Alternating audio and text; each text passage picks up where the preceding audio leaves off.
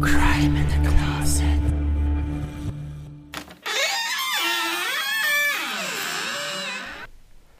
Hey und willkommen bei Crime in the Closet, deinem queeren True Crime Podcast.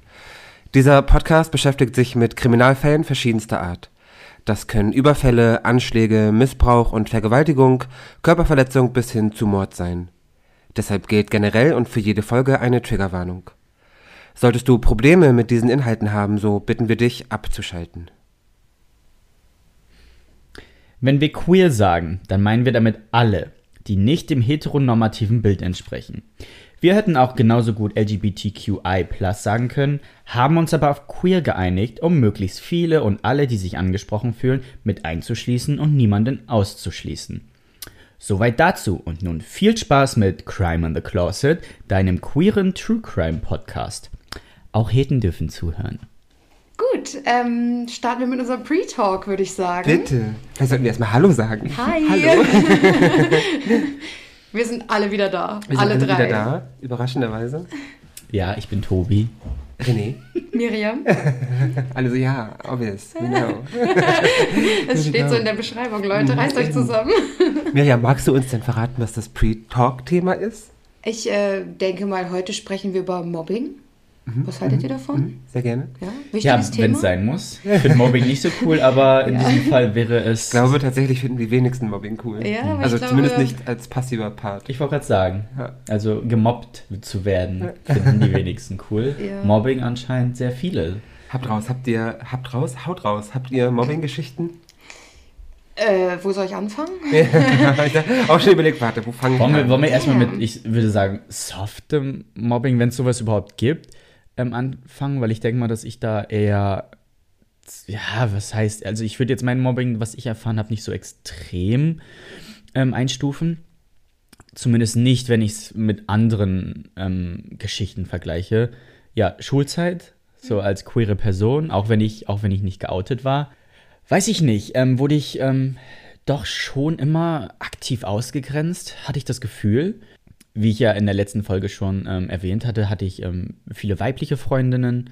Ähm, es hat sich aber eigentlich auch schon im Kindergarten, in der Grundschule herausgestellt, dass ich dann dadurch auch von den Jungs gemieden wurde. wurde mir wurde dann immer an den Kopf geworfen, ich würde, ich würde aussehen wie ein Mädchen. Und ähm, ja, du sagst jetzt, hä? Ich kenne deine Kinderfotos und denke mir so, what? Ja, ja. Wow. Ja, ich, ich weiß, was du meinst. Ich kann jetzt ähm, rückblickend ähm, objektiv beurteilen, dass das natürlich völliger Blödsinn ist, weil jedem, den ich, dem ich davon erzähle, der reagiert genau so. Und das Ding ist, ich habe es in der Grundschule erfahren, ich habe es in der damals noch äh, gängigen Orientierungsstufe erfahren, ich habe es auf dem Gymnasium erfahren und das waren alles Menschen, die sich nicht kannten. Und es war halt unabhängig voneinander. Und immer kam wieder dieser Punkt, du siehst aus wie ein Mädchen, du bist ein Mädchen, was ist denn das für ein Mädchen? Und ähm, irgendwann glaubst du das. So, Ja, ich meine, ich war optisch, hatte ich ähm, absolut kein Selbstwertgefühl. Ich war, glaube ich, so der Beste, was die Thematik Selbsthass anging, gerade so auf die Optik. Und jetzt so rückblickend natürlich kann ich, ähm, wenn ich mir dann Fotos angucke, das nicht nachvollziehen. Heute sowieso nicht, ne, so nach der Pubertät. Aber selbst wenn ich dann jetzt sage, okay, auch wenn ich mir Fotos von damals gucke, gerade aus diesen Zeiten, wo ich wusste, dass ich da auch aktiv ähm, ausgegrenzt wurde und damit auch ähm, besch beschimpft wurde, im Grunde, ja, kann ich es nicht mehr nachvollziehen. Gerade nicht, wenn ich mir dann so alte Klassenfotos angucke und mir dann mich angucke, die anderen angucke und mir denke, was wolltet ihr denn eigentlich von mir? Ohne das jetzt abwertend in die andere Richtung zu meinen, aber da hat sich keiner äh, dem anderen irgendwie optisch was getan. So, das war halt, ja. Pubertät. ja, eben, Pubertät oder auch, auch Grundschulfotos, das war alles so, wo ich dachte so, hä, kann ich nicht mehr nachvollziehen.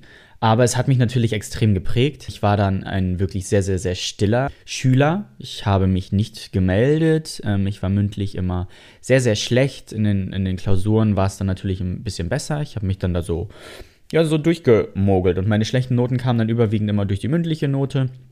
weil ich war jemand, der sich absolut komplett in den Hintergrund gerückt hat und absolut alles getan hat, um nicht in irgendeiner Weise aufzufallen oder im Mittelpunkt zu stehen, weil ich genau dort diese Angriffsfläche nicht bieten wollte. Ja. Und deswegen wurde mir damals dann auch oft, ähm, auch so aus äh, familiären Kreisen vorgeworfen, ich wäre sehr, sehr, sehr eitel. Aber das war im Grunde nicht wirklich der Eitelkeit geschuldet, sondern eher dem, hey, da sind Härchen zwischen meinen Augenbrauen, die mache ich mal sofort weg und sofort weg und sofort weg, um bloß niemandem überhaupt noch irgendeinen Punkt zu geben, weshalb er mich noch mehr mobben könnte. Ich glaube, das war dann auch so das Ding, weshalb ich dann auch Probleme mit meinem Outing hatte, dass ich sagte, ich will nicht schon wieder anders sein. Ja, das ist so das, was ich so zum Mobbing sagen kann. Nebenbei natürlich dann so, ach, hier dann aufgegriffen werden und da dann mal richtig runtergemacht werden. So das, was ich dann, ja, das, das Alltägliche dann, ne? Ja, und Miriam hat, glaube ich, auch noch krass Cyril Stories. Oh, ja, oh Gott. nee, äh, kann ich äh, alles sehr gut nachvollziehen, ähm, was du gerade gesagt hast. Auch dieses dann nicht noch in den Fokus rü- gerückt werden zu wollen. Das war bei mir auch dann dieses Jahr, wenn ich eins nicht bin, dann eine Lesbe. Das hatte ich in der letzten Folge schon äh, mal angekratzt. Also könnt ihr da auch gerne wieder reinhören, wie René sagen würde. Ähm, Marketing kann ich. Genau. ähm, ja, ach, bei mir fing das irgendwie ähm, auch mit anderen Themen schon an, mit zum Beispiel Sprache. Also ich bin halt irgendwie mit ähm, drei nach Deutschland gekommen und im Kindergarten fing das dann schon an, dass ich kein Deutsch konnte, dafür verprügelt wurde. Thema Körper war bei mir immer ganz groß. Ich war immer die Dicke, wurde auch von den anderen zur Dicken gemacht, wo ich jetzt auch rückblickend auf die Bilder gucke und mir denke, ähm, ein ganz normales Kind, was ist mit euch verkehrt? Aber man nimmt es irgendwann an und übernimmt Ja. das und ist dann halt die Ja. Dicke. Und äh, dann war ich ja letztendlich auch noch eine Lesbe, also eine dicke Lesbe, die anfangs kein Deutsch konnte, alles ein super Paket. ähm, jetzt auch nicht irgendwie aus reichem Hause und so. Also es gab da mehrere Punkte, wegen denen ich diskriminiert wurde, aber gerade was jetzt so diesen LGBT-Bezug betrifft, fing das halt irgendwie an. Ich äh, habe halt super gerne gezeichnet und war auch eher so ein Kind, was sich in Büchern und Kunst und mit Tieren ausgelebt hat, also immer irgendwie in der Natur auch viel war und so und halt eher introvertiert als extrovertiert. Ähm, das hat sich irgendwann gedreht, aber damals halt sehr krass, ähm, war ich halt sehr krass nach innen gekehrt. Und ich habe halt immer super gerne Frauen gezeichnet, weil ich einfach den weiblichen Körper zum Zeichnen super fand. Jetzt rückblickend weiß ich halt, okay, she gay. äh, hat mir wohl auch gefallen so. Und anderen Kindern ist das halt aufgefallen, also anderen Jugendlichen. Die haben halt gesagt, guck mal, eine Lesbe. Und ich war so, äh, Alle so, weiß sie schon, dass sie lesbisch ist? Ja. Nein, nein. Ach, du Wusste sie wurdest, noch nicht. du wurdest mit diesem Ausdruck sogar gehänselt? ja, ähm, also ich wurde halt dann als andersartig und auch irgendwie eklig dargestellt. Ja, aber dieser Begriff Lesbe Lesbe wurde dir gegenüber auch verwendet. Ja, ja, ja, Okay. genau. Weil Krass. ich halt Frauen gezeichnet habe, ne? Vor allen Dingen, weil ich mich nur wundere, weil ich war, äh, ne, gerade in unserer Freundschaft war ich halt auch irgendwann, dass ich sagte so, hey, ich glaube, du stehst auf Frauen. So. Und ich habe das ja richtig von mir weggewehrt. Ohne das Deswegen. Böse zu meinen, und, Ja. aber ohne, dass ich, also ich höre das jetzt halt zum ersten Mal, dass du damit auch aufgezogen worden Ja, bist. ja. Da gab es dann auch so Vorfälle, ähm, dass ich irgendwie, also es gab in einer anderen Parallelklasse auch den Verdacht, dass da eine Lesbe ist und das fanden halt alle ganz schlimm, dass wir zwei Lesben in der Stufe Mhm. haben und dann wurden wir halt beim Sport in einen Raum eingesperrt und dann hieß es halt, wir lauschen mal, was die machen. Und wir zwei saßen halt in dieser Kammer abgesperrt und waren nur so, fuck. So, wir sind hier beide, darf ich das überhaupt sagen?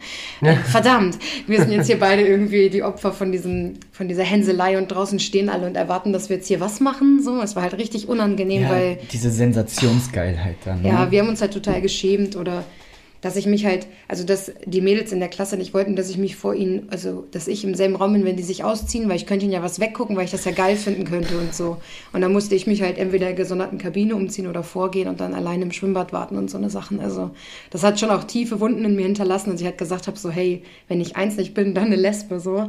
Und erst als ich dann hier in Hamburg angekommen bin zum Studieren und gemerkt habe, so, hm, ich glaube, das mit den Frauen ist doch ein Thema und das hier aber leben durfte, bin ich halt frei. Seitdem lebe ich meine Wahrheit und das ist auch gut so. so. Ja. Sehr schön. ja, so viel dazu. Ich dachte gerade schon, ja, das mit dem, mit dem Sport und bitte woanders umziehen und so, konnte mir nicht passieren, weil ich nie zum Sportunterricht gegangen bin. Ähm, ich war einfach, also ich war ein super, super übergewichtiges Kind und habe mich einfach nie zum Sport getraut. So. Ja. Habe es einfach nie gemacht. Fühl ich. Ähm, wo ich mir heute auch so denke, Lehrer und Co. halt so gar kein Verständnis für gehabt. Ja. Ne, dass man so als übergewichtiger kleiner Junge, so wie alt war ich da? 7, 8, 9, 10, 11, 12, natürlich traue ich mich nicht.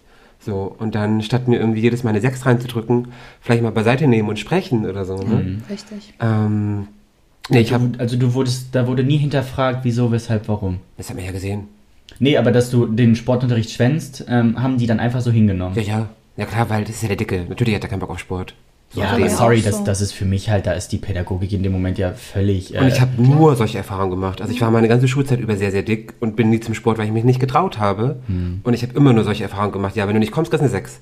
Statt einfach mal kurz mit mir zu reden, so, hey, ich sehe dein Problem, ne, was können wir machen? Irgendwie sowas ist nicht passiert. Hm. Ja. Ich hatte jede Woche Ähm, meine Tage, weil ich genau dasselbe gedacht Ja, habe. ja. So, ich will jetzt hier nicht laufen und alle lachen über mich. Geht gar nicht. So. Ja, und ich habe, also in der Hinsicht habe ich jetzt zwei, in zwei Richtungen Mobbing erfahren. Einmal durch das sehr, sehr dick sein. Ähm, das ist natürlich klar so, wie sich Sabine präsentiert, Hella. Wenn du als sehr, sehr dicker junger Mann oder Kind, ich war ja noch ein Kind, ähm, dann ist ja klar, dass die dich alle hänseln. So. Das kennt, glaube ich, jeder, der mal dick gewesen ist. Ähm, das ist mir viel passiert. Und natürlich aufgrund des, des Schulseins, das ist mir auch sehr, sehr viel passiert. Also natürlich nicht in der Grundschule, Grundschule war alles gut, da wurde ich nie gemobbt. Ähm, aber dann so ab fünfte, sechste, siebte, achte, neunte, so da, das war schon heftig. Also was ich da für, für, für Sachen erlebt habe, das ist schon übel. Und ich weiß noch, dass ich, ähm, ich glaube, das war die siebte, also wir sind von dieser Orientierungsstufe, die du auch gerade erwähnt hast, das OS, ähm, habe ich die Empfehlung fürs Gymnasium bekommen, zusammen mit einer Klassenkameradin. Ähm, wir beide als die einzigen aus der gesamten Stufe, da waren wir sehr, sehr stolz. Und ähm, war aber eine ganz andere Schule, ganz andere Klasse und wir hatten nur uns beide, also sie und, und ich. Mhm. Und ähm, ey, ich wurde so hart auf dieser Schule gemobbt. Also wirklich richtig, richtig schlimm. So mit auf dem Pausenhof verstecke ich mich, damit sie mich nicht finden und so. Und habe dann nach vier Monaten noch zu Papa gesagt, so, kannst du mich bitte da wegholen, in meine alte Klasse wieder bringen, dann gehe ich halt auf die Realschule, ist auch okay. So, aber das habe ich nicht mehr ausgehalten. ja, das ist krass. Das war so die heftigste Mobbingzeit, die ich je erfahren habe, war diese, diese, diese Gymnasiumzeit. Das war richtig übel.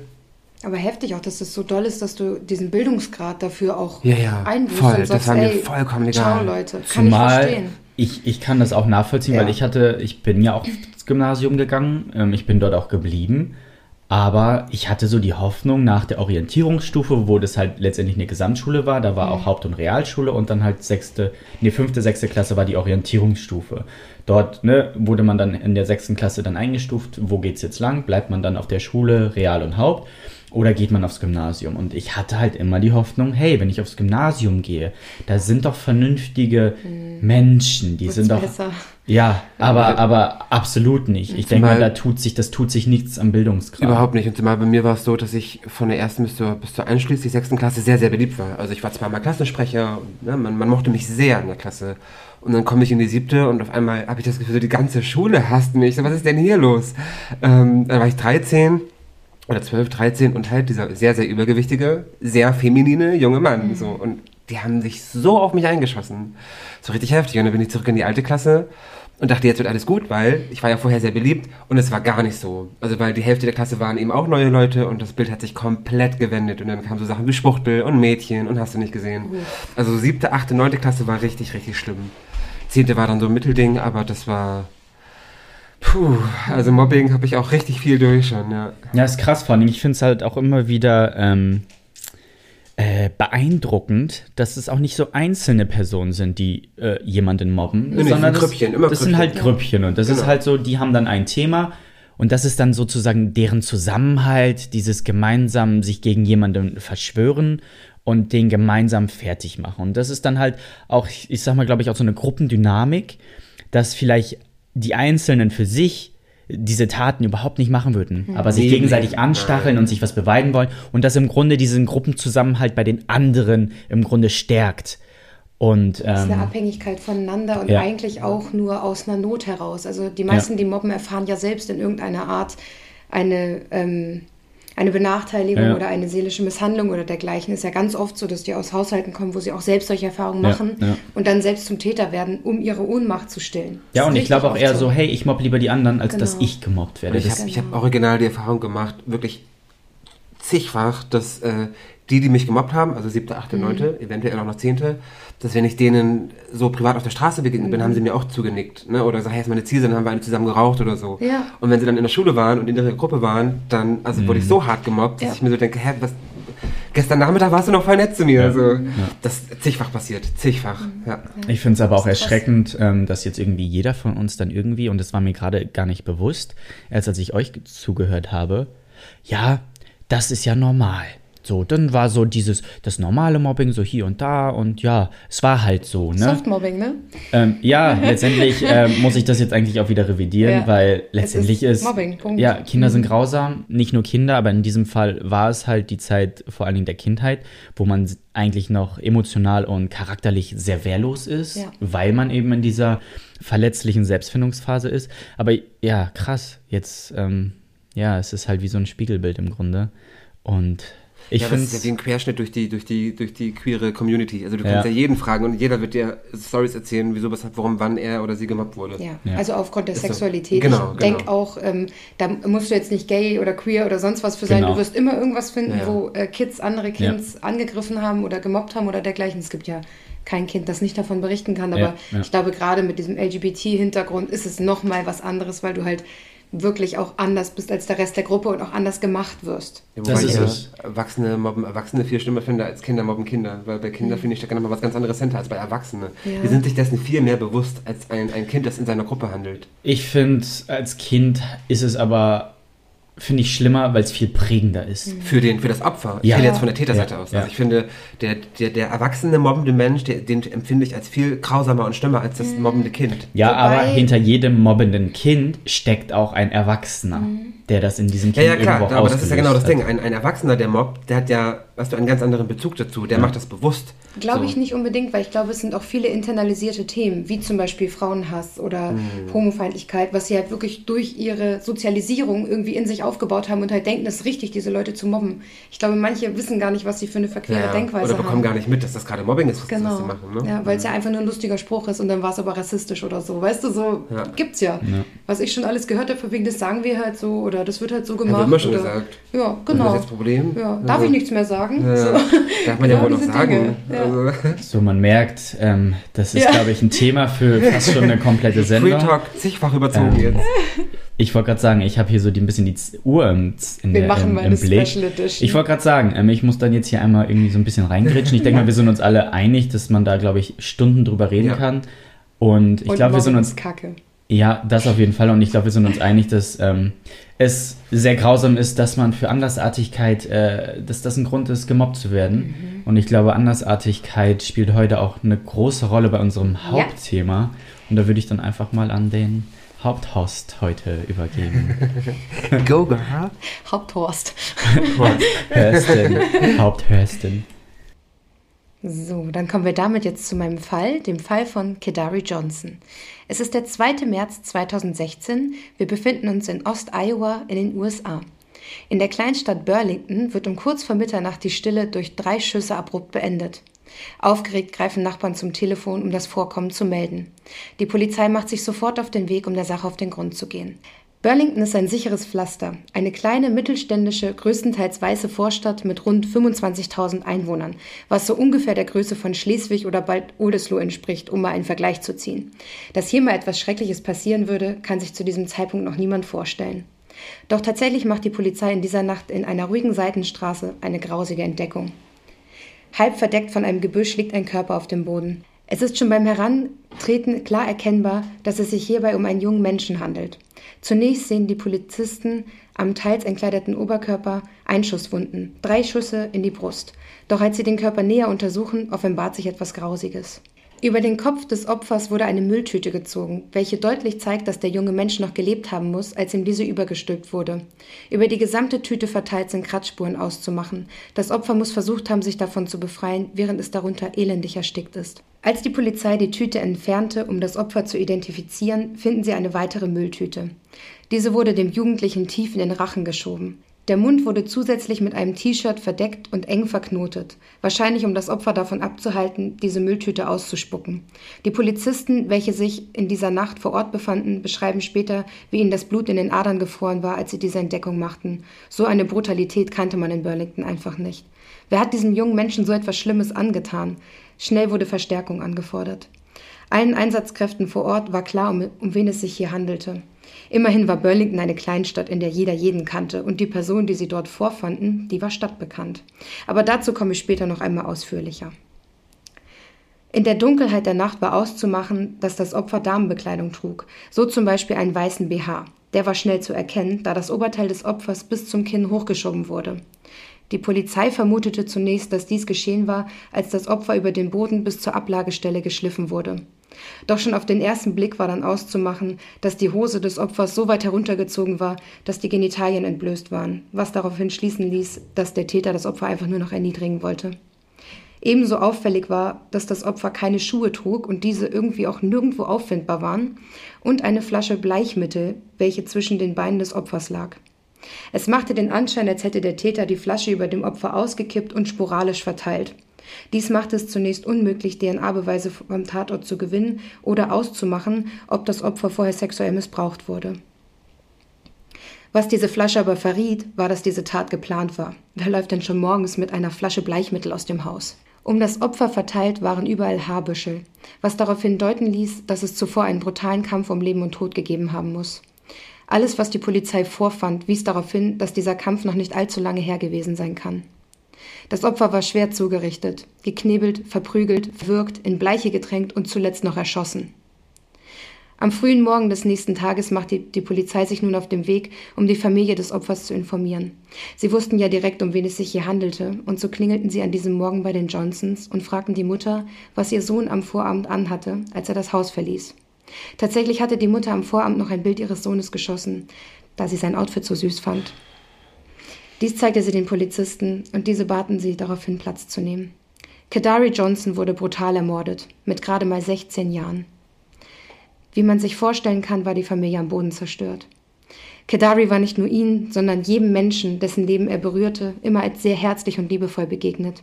Er war sehr lebensbejahend, extrovertiert, voller Freude und er hatte immer ein offenes Ohr für alle seine Liebsten. Die Familie war gerade erst aus Chicago nach Burlington gezogen, da es in Chicago in der Vergangenheit des Öfteren zu Mobbing gekommen war.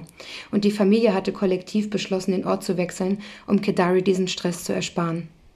Wie man daraus ablesen kann, war der Zusammenhalt und die Unterstützung in der Familie grenzenlos. Kedari hatte des Öfteren Probleme mit anderen Kids, da er sich selbst als genderfluid identifizierte. Heutzutage würde man sagen, Kedari war nicht binär. Das heißt, manche Tage konnte er sich mit männlichen und andere Tage mit weiblichen Pronomen identifizieren.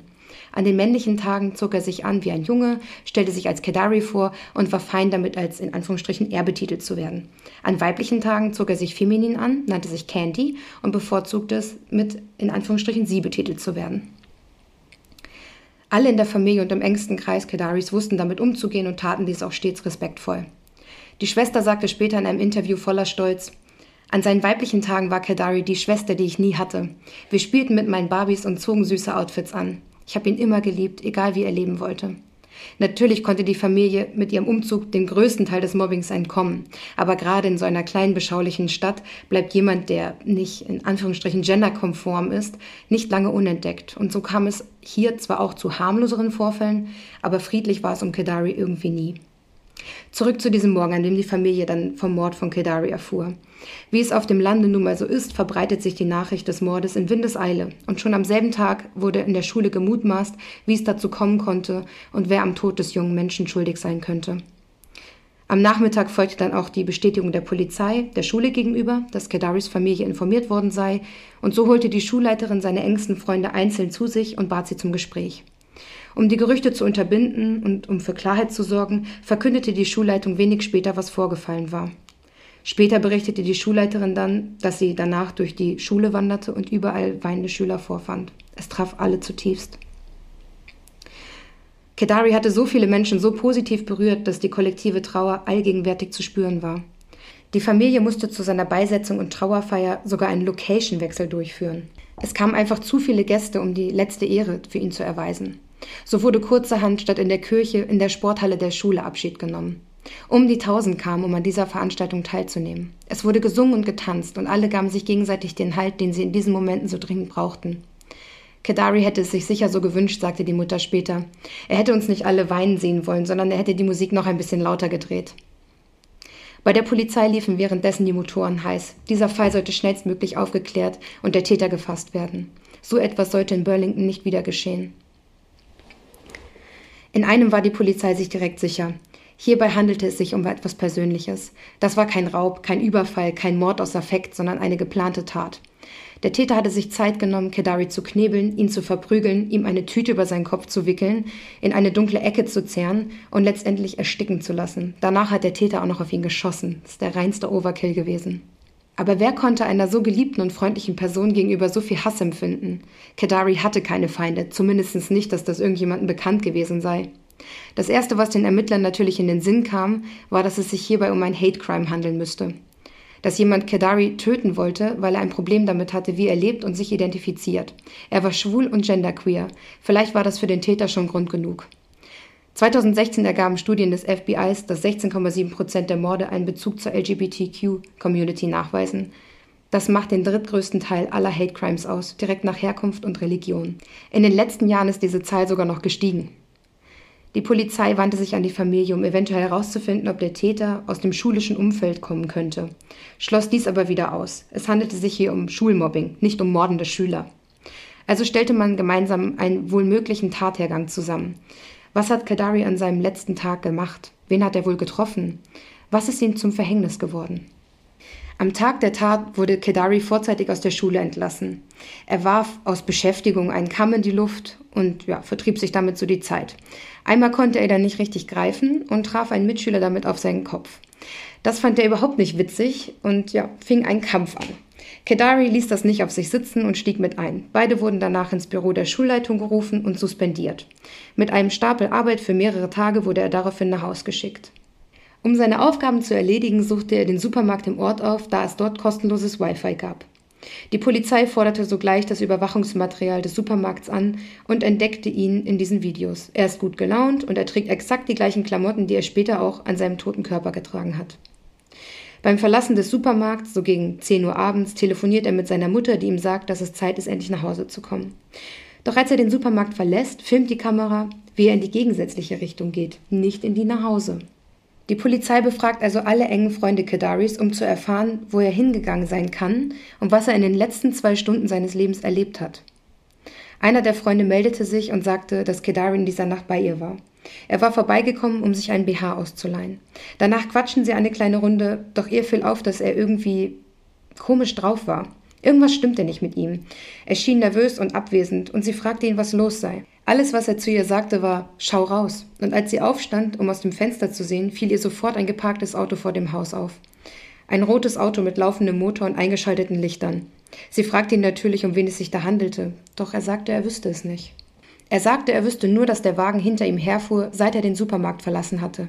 Er hatte Angst, wieder rauszugehen, und so schlug sie vor, mit ihm nach Hause zu gehen, ihren Hund mitzunehmen. Der war groß genug, um die abzuschrecken, sagte sie. Er sagte aber, es sei in Ordnung und er würde jetzt alleine gehen. Zu Hause kam er aber nie an. Nachdem die Polizei nun von diesem roten Auto erfuhr, checkten sie erneut die Überwachungskameras und fanden den Wagen tatsächlich vor. Der Fahrer stieg auf diesen Videos sogar aus und betrat den Laden. Hierbei wurde er von den Kameras erfasst. Kurz darauf betritt ein weiterer junger Mann den Markt, dieser kommt aber zu Fuß. Die beiden treffen sich dort, sie reden und sind offensichtlich befreundet. Sie erledigen beide ihre Einkäufe und verlassen danach gemeinsam den Laden. Sie steigen auch gemeinsam in diesen besagten roten Wagen. Während des Aufenthalts im Supermarkt findet gar keine Interaktion mit Kedari statt. Nachdem er den Laden aber verlässt, konnten die Polizisten sehen, wie der Wagen langsam Fahrt aufnimmt und ihn verfolgt. Die Polizei wendet sich erneut an die Schulfreunde von Kedari und diese erzählen von Candace, also dem Facebook-Profil, welches Kedari für seine weibliche Person eröffnet hat, und den Morddrohungen, die sie dort gelesen hatten. Kurz vor seinem Tod hatte ein junger Mann namens Nathaniel die gesamte Facebook-Pinwand vollgespammt mit Morddrohungen und Hassbotschaften, und keiner von ihnen kannte diesen Typen, geschweige denn, dass Kedari überhaupt jemanden getroffen hatte. Als Sie die Facebook-Timeline durchscrollen, finden Sie wenige Stunden vor diesen Drohungen weitere Posts von Nathaniel auf der Pinnwand. Diese schlagen aber einen ganz anderen Ton an. Er ist ganz zuckersüß, er nennt sie Baby und er umgarnt sie geradezu. Zu diesem Zeitpunkt, wenige Stunden vor Kedaris Ermordung, fragen sie natürlich direkt nach. Die Freunde möchten wissen, wer dieser Typ ist und warum er bedroht wird. Kedari reagiert erstaunlich gelassen und eröffnet seinen Freunden, dass Nathaniel sein neuer Partner ist. Die Freunde sind sichtlich überrascht. Candice bzw. Kedari hielt mit solchen Infos für gewöhnlich nicht so hinterm Busch, doch er erklärte, dass Nathaniel noch nicht geoutet war, weshalb er sich jetzt mit den Infos bedeckt hielt. Die Freundin stimmte dieses nicht um. Die Morddrohungen beunruhigten sie und jemand, der nicht geoutet war, würde doch auch keine Liebesbekenntnisse auf Facebook veröffentlichen. Zudem schien das Profil irgendwie fake zu sein. Also gab es jetzt eine heiße Spur, aber niemanden, zu dem sie wirklich führte. Die letzten Nachrichten zwischen den beiden wurden wenige Stunden vor dem Mord ausgetauscht. In der letzten Nachricht sagt Kedari zu Nathaniel, er sollte einfach mal chillen.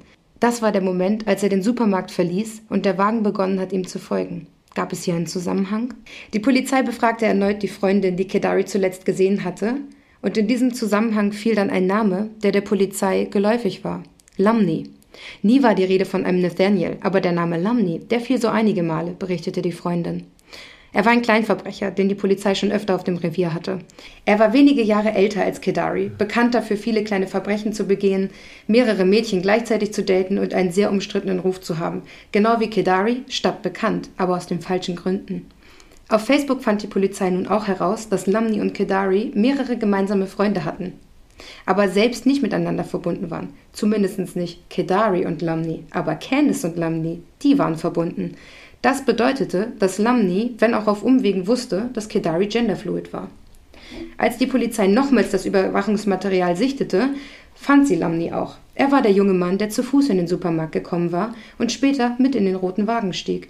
Der Fahrer wurde im Ort übrigens West genannt. Als die Polizei nun mehr über die beiden herausfinden wollte, stießen sie schnell darauf, dass die beiden über drei Stunden Fahrt entfernt wohnten, aber eben häufig in der Stadt waren, um zu feiern, Frauen kennenzulernen, abzuhängen und kleine kriminal kriminelle Deals abzuwickeln. Sie sprachen mit einer Freundin von Lamni, welche ihnen erzählte, dass er jedes Mal, wenn er in der Stadt war, bei einer besagten Freundin unterkam und dort Partys feierte. Sobald sie die Adresse erhielten, machten die Polizei sich auf den Weg dorthin. Als sie vor Ort an die Türe klopften, machte ihnen natürlich niemand auf. Damit hatten sie schon gerechnet. Also schauten sie sich ein wenig um.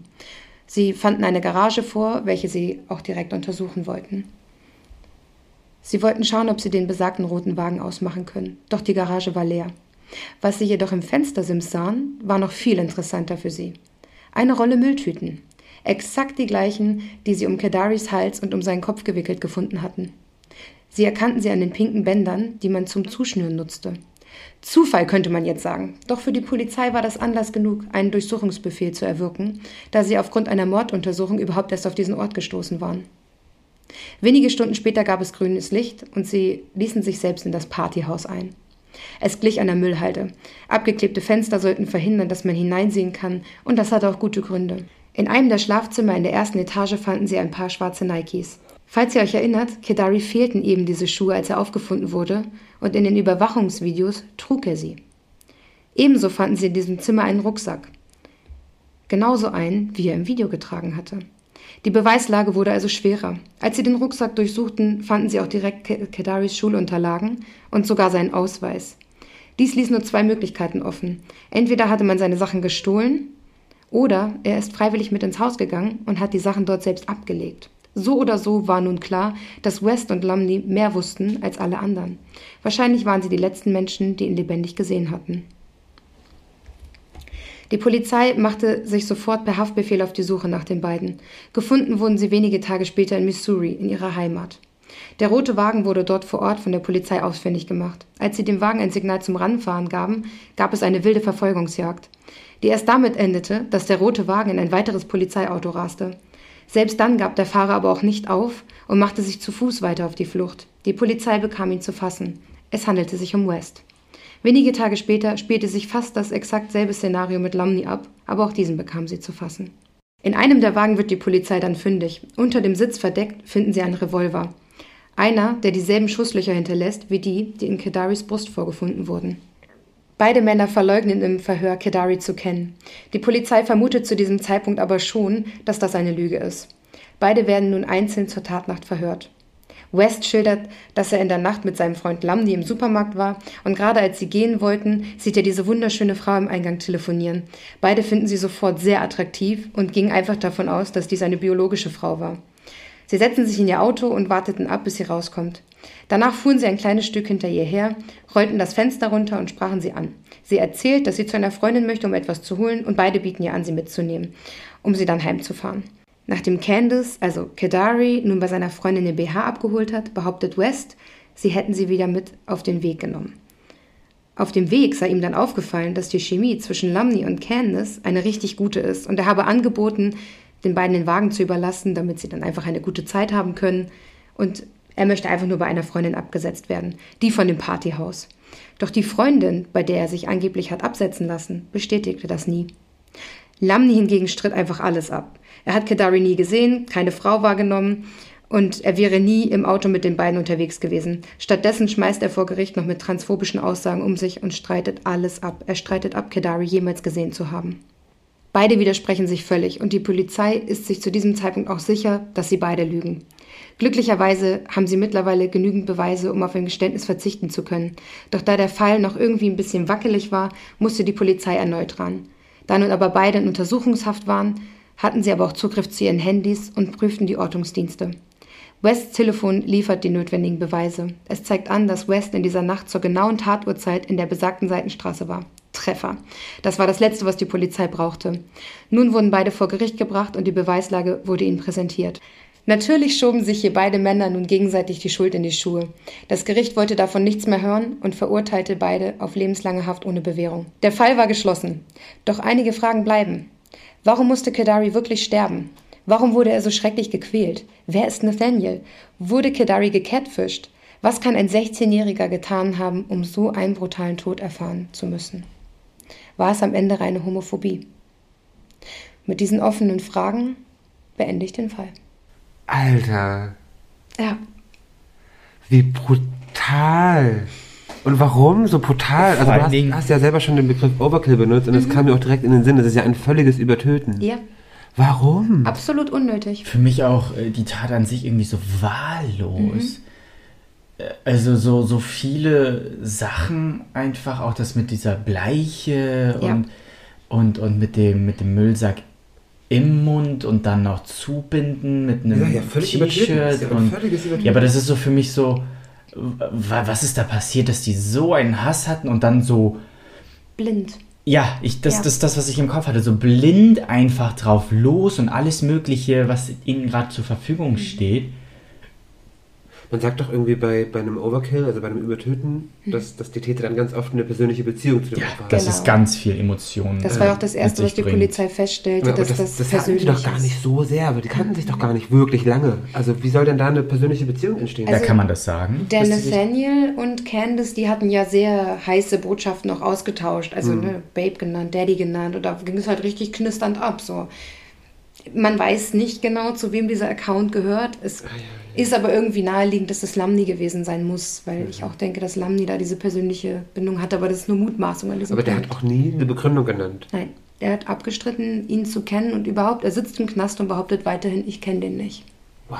Trotz dessen ihn ja die Ortungsdaten überführt haben. Zusätzlich zu allen anderen Indizien natürlich. Mhm. Den West halt. Den Lamni nicht. Der Ja. hat sein Handy zu Hause gelassen. Aber letztendlich waren die beiden die ganze Nacht unterwegs, wurden auch gesichtet auf dem Material. Also, Ey, was, was kann denn da bitte vorgefallen sein, dass das so Ist ein Akt das- von Gewalt irgendwie... Du hast gerade Catfishing gesagt. Sprich, Mhm. dieser, Nathan, dieser Nathaniel, das war ja ein Account, mit dem Mhm. Candice genau. ähm, geschattet hat. Es ist ein Fake-Account gewesen. Also, vielleicht wurde Candice gecatfished von diesem Ja, ja, Fake. Mhm. genau, das, das meine ich ja. Ähm, mir ging gerade nur, nur, nur durch den Kopf, dass vielleicht einer der Jungs, wer auch immer, vielleicht Gefühle entwickelt hat, die nicht Mhm. erwidert wurden. Das ging bei mir so die ganze, weil ich versuche mir gerade, ne, unabhängig jetzt erstmal dieses Homophobie-Thema beiseite, weil irgendwas muss ja mit diesem Nathaniel sein, das, warum haben sie das gemacht? Sie hätten ihn auch ohne dieses ganze, ich nenne es jetzt mal diese Catfishing-Affäre, ähm, umbringen können, wenn sie Hass auf ihn gehabt hätten. Deswegen verstehe ich nicht, warum sie dann äh, diese, diese Show im Grunde spielen, wenn wir jetzt davon ausgehen, dass Nathaniel einer von den Jungs ist, ähm, ohne dass da wirklich was hintersteckt. Waren das vielleicht verschmähte Gefühle? Ja, aber guck mal, das muss ja nicht mal sein. Es muss ja nicht mal sein, dass er Gefühle entwickelt hat, die, die auf keine Resonanz stießen, sondern dass er gemerkt hat, ich entwickle hier gerade Gefühle für eine Person, ja, wie auch immer. wo, wo ich mich nie drin gesehen hätte. Und dass er dann denkt, du bist schuld daran. Dass Dass, ich ich jetzt jetzt, auf einmal, ne? Ja. Mhm. Es ist ja nicht das erste Mal, dass sowas passiert wäre, dass eben jemand, der meint, er ist heterosexuell, Ja, sich in jemanden verliebt, der homosexuell Ja. ist und danach dann aber den Homosexuellen als den Bösen darstellt. Genau, als den Schuldigen. Als den Teufel, den, Ja. den Verführer. Richtig. Wahnsinn, Fall. oder? Ich habe damals von dem Fall gehört und war so, wow, der ist aus meinem Kopf nie wieder rausgegangen. Wann, wann war das nochmal? 2016. 16. Und was, was, also zu welcher Strafe sind die Täter gekommen? Lebenslang. Lebenslang, Lebenslang. ohne Bewährung. Also die sitzen jetzt fest. Und was, was war äh, die Begründung äh, auf Mord? Auf Sie hatten genug Beweise, die die beiden halt zu dieser Tat nach Zuckedari geführt haben. Nicht zuletzt halt die vorhandenen Plastiktüten, der Wagen, die Knarre. Die haben ja auch ähm, Tests gemacht, ob das passt mit den Kugeln und der Knarre. Also alle wirklich handfesten Beweise haben halt dafür gestimmt, dass das so passiert ist. Also das, die sind wegen Mordes verurteilt. Beide. Ja, ja, okay. First Degree. Ah, ja, ja, okay. Mhm. Ja, weil Mord ist doch irgendwie, wird doch nach, nach Kategorien irgendwie beurteilt. Es muss ja eine von XY-Kategorie sein, damit es Mord ist. Was ist denn das alles? Können wir das zusammentragen? Heimtücke ist einmal. Habgier. Habgier, ja. Heimtücke, Habgier. Da bin ich jetzt raus. Das Das sind halt auch so. sagen. Ja, ja. Liefern wir noch, liefern wir noch nach. Okay, es wird recherchiert, Leute. Ja, genau. Wahnsinn. Ja. Vielen Dank für den Ja. Fall. Vielen, vielen Dank. Ich würde jetzt gerne sagen, aber es ist Ja, schon echt ein krasser Fall. Krass, Mhm. ja. Ich also, äh, direkt, als, als Miriam gerade so erzählt hat, habe ich mein Handy geschnappt und mal gegoogelt, Mhm. den Namen mal eingegeben und habe ähm, mir sie oder ihn angeguckt. mhm. bildschöner Ja. junger Mensch. Wahnsinn, ja. Viel zu jung. 16 Jahre. Mhm. Aber ist euch mal aufgefallen, dass das tatsächlich, wenn es um, um Hate Crime geht, dass da oft eine wahnsinnige Brutalität hintersteckt? Mhm. Also, dass es ja gar nicht so selten ist, dass da wirklich Overkill stattfindet. Ja, ja, das ist es. Und da, da, deswegen, ich, vers ich versuche mal nachzuvollziehen, was in diesen Menschen vor sich geht, was das in diesen Menschen auslöst, dass sie mit so intensiven, puren Emotionen involviert sind, dass sie so extrem handeln. Weil das ist ja auch, auch in diesem Beispiel, ich sag mal, nur auch mit dem Pulsclub aus der ersten Folge, es ist halt so eine extreme Brutalität. Äh, um, da muss ja irgendwas richtig abgelassen und abgeladen werden an Emotionen, dass man äh, zu sowas fähig ist.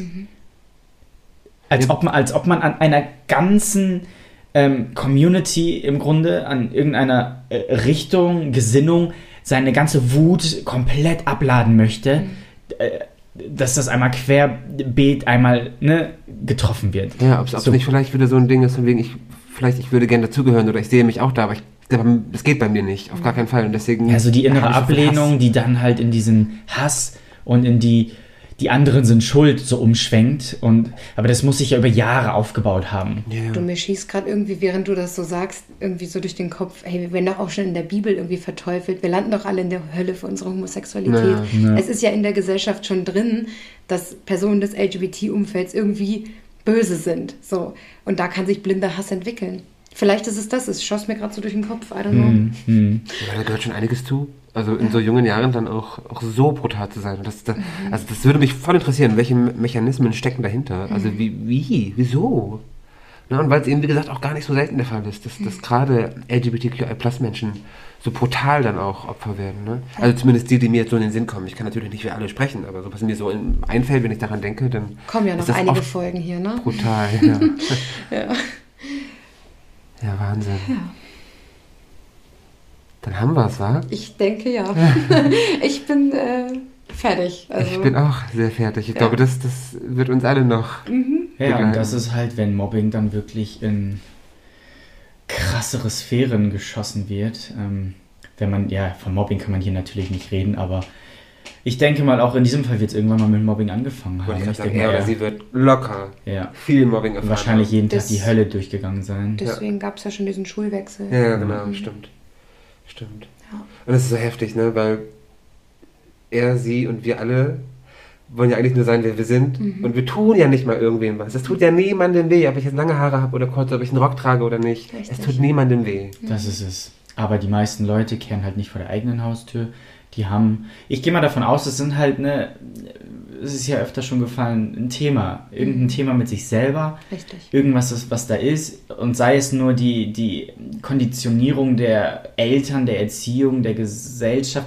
Würde ich jetzt nicht mal direkt sagen der Gesellschaft, weil nicht jeder ist so. Aber da muss ja irgendwas sein im näheren Umfeld, in dem prägenden Umfeld, was dann dazu führt, dass die Menschen diese, diesen Hass entwickeln und diese blinde Wut. In diesem Fall war das ja blinder Hass. Anders kann man sich das ja nicht erklären. Nein. Und das einfach nur, weil jemand nicht dem entspricht, was diese Person vielleicht als in Anführungszeichen normal empfindet oder gerne sehen möchte. Ja, aber das hat doch äh, niemanden äh, zu kümmern. Ja. Das ist doch wirklich nur. Ja, zum- also wenn es zumindest niemandem was, was tut. So, das Ja, ist ja das ja, Ding. Ne? genau. Also, ich kann, lass mich doch sein, wie ich bin. Solange Ja. es dir nicht wehtut, ist doch scheißegal. So. Krass. Das war ein, ein schönes Schlusswort. Vielen Dank. Ja, Und danke euch. Danke fürs Zuhören. damit schließen wir die dritte Folge zu unserem Startwochenende. Solltet ihr die anderen zwei Folgen noch nicht gehört haben, schaltet auch dort gerne ein. Außerdem findet ihr uns auf allen gängigen Social Media Plattformen wie Instagram, Facebook und TikTok. Sollte sich jemand durch diese Folge getriggert fühlen oder generell Schwierigkeiten mit den Themen Diskriminierung, Mobbing oder Übergriffen haben, verlinken wir euch passende Anlaufstellen in den Show Notes.